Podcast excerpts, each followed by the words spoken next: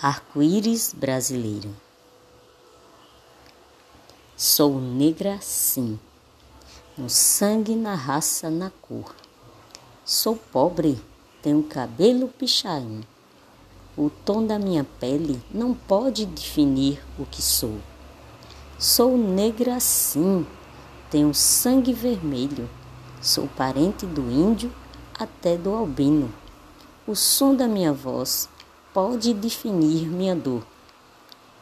Sou negra, sim. Moro em um país de gente multicor. Se a cor do brasileiro define o seu valor, qual é o branco aqui puro na cor?